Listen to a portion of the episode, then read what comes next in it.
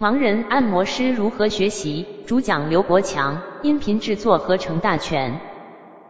啊，刚才时长有老师聊的这个，我觉得呃挺有道理的。就是说，呃，我们在微信群里学习的时候，一定要知道我们能学到什么东西。这个微信群里呢，和这个正经的课堂，呃，课堂里实际上还分大课堂和小课堂。那么小课堂里边学手法比较合适，大课堂里边呢学理论比较合适。那么我们的微信群里边能学到什么？这个大家心里一定要有个谱。呃，那么有一些比较高深的一些东西哈，我不是觉着呃不好啊，我是觉着就是说你一定要有一定基础。比如说咱们说这个呃七天学会整脊，那么七天学会整脊，你首先要考虑到你七天你的解剖知识对脊柱的解剖了解多少。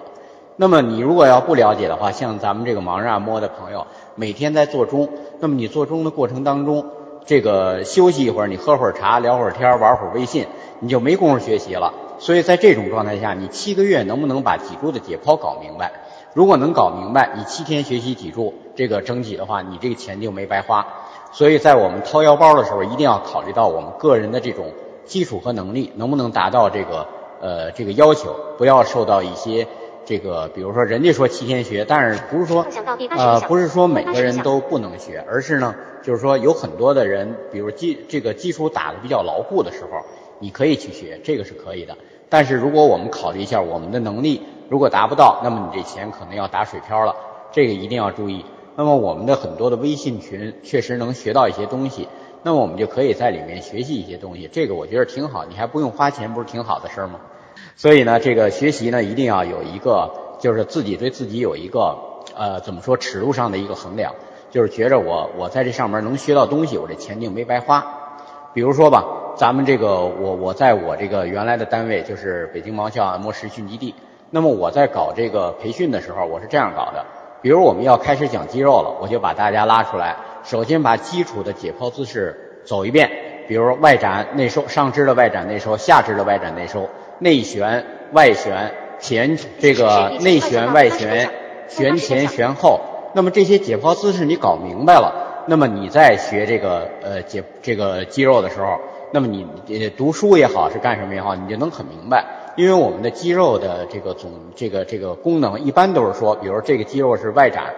比如冈上肌外展零到十五度，是吧？然后剩下三角肌外展，那么这种情况下，那么你连外展都不知道。那么你听书就等于听天书，所以这种情况下就一定要我们学什么东西要把这个什么东西的基础解剖要打扎实，这样的话你这个呃盖楼才盖的比较就盖多高都没事，地基打得好就行。你要沙滩上盖楼，你盖得越高摔得越狠。所以呢，就是呃我觉得就是我们学什么的时候不用把解剖整个铺起来一块儿学，学的呢。那么我在这个外地讲课的时候也曾经说过。我们最好的一个学习方法就是什么呀？呃，指哪儿打哪儿。比如我学习这个网球肘，那么我们就掌握这个肱骨外上髁的这个解剖位置。在这个时候，你在掌握肱骨内上髁没有意义。所以呢，你就是说，呃，走到哪儿打到哪儿。这样的话呢，我们学习有一针对性，你可能学的还比较扎实。呃，这样的话就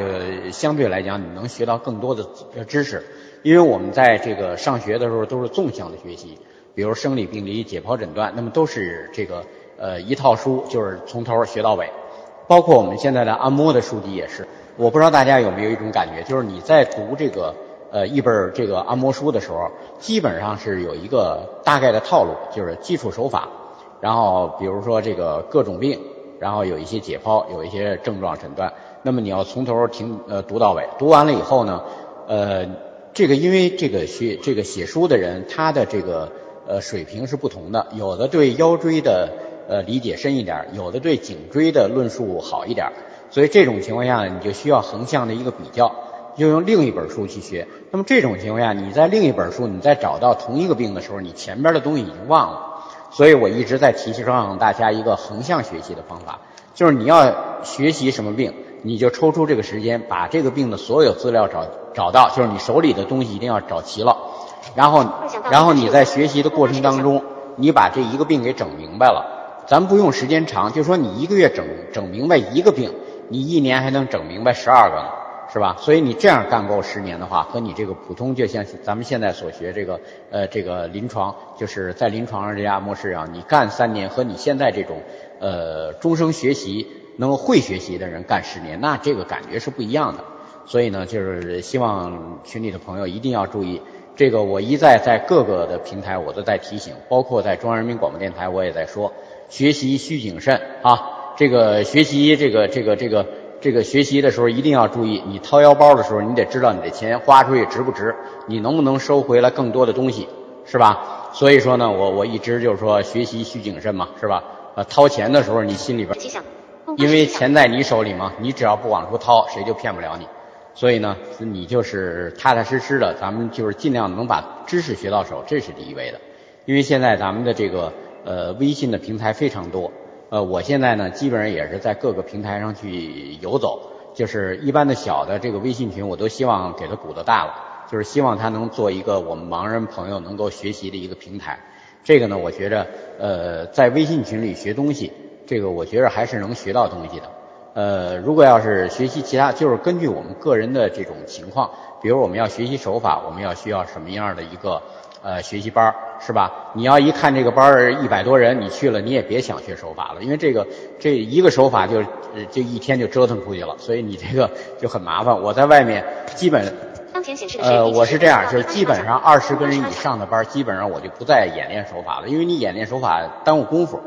这样的话呢，等于是大家反而倒学不到东西了。所以大班适合学理论，小班适合学手法。所以呢，就是有些东西大家。呃，我我这个只是我个人意见啊，大家做一个参考。想听到更多音频资料，请百度搜索喜马拉雅 Q 全歌或者 Q 全歌 MP3。本人制作各类音频，店面的宣传语，个性手机铃音。呃，另外呃，再补充一点，刚才忘掉了啊，就是在我们的微信平台能学什么东西？微信平台这一块儿，如果要是这个讲一些，比如说诊断。或者是治疗的一个让人一听就明白的理论性的东西，我觉得这个对大家来讲是比较适合的。那么一般的情况下，有些讲座出来以后，就是你通过这些描述，你看不见这个实际操作，也没人去辅导你。那么有一些操作出来是可能会有一定危险的，比如像一些班法，是吧？那么你按照这个微信群里面所说的这种模式去做，那么每个人和每个人的语言表达能力不一样。而且每个人和每个人的理解能力不一样，那么在这个时候，我不敢保证人家表达的正确。这即使人家表达的正确，那么我也不敢保证你这个理解的正确。呃，所以呢，在这个微信平台里面学一些动作这种东西的时候，呃，一定要注意，就是说我们在有把握的时候，临床上再用；如果要没有把握的情况下，临床上别用。如果一旦用了出现问题的时候，这个。呃，微信群里教这个手法的老师，他可不为你负责任。该赔钱的时候，您得自己赔，人家不管。所以呢，你这个对自己负责的这个角度上，呃，我们的盲人朋友们一定要注意安全，一定要注意这个呃，有一个非常这个科学的一个对各个学习平台的一个呃，怎么说呢？一个一个估量，就是在哪个平台能学到什么东西，我们要利用它的长处，然后多学一些。我们能够学到的东西，如果这种平台对于我们来讲，这个学习起来可能是有一定的误区，呃，可能会出现误差，那么这个时候我们就要注意小心一点了。也就是说，我们将来可以，你们根据你们平时，就是根据我们这个呃盲人朋友平时学习的一个经验，你们观察一下。你比如真是一百个人的一个一个班儿，他演练一个手法可能就需要一天，那你也得掏一天的学费。如果要十几个人一个班儿，那么他这一天可以演练十个手法，所以这样的话就是我们可以通过我们自己呃多想一想，多看一看，然后多观察一下，然后这样的话呢，我们学习可能会有更多的收获。那么谢谢大家啊。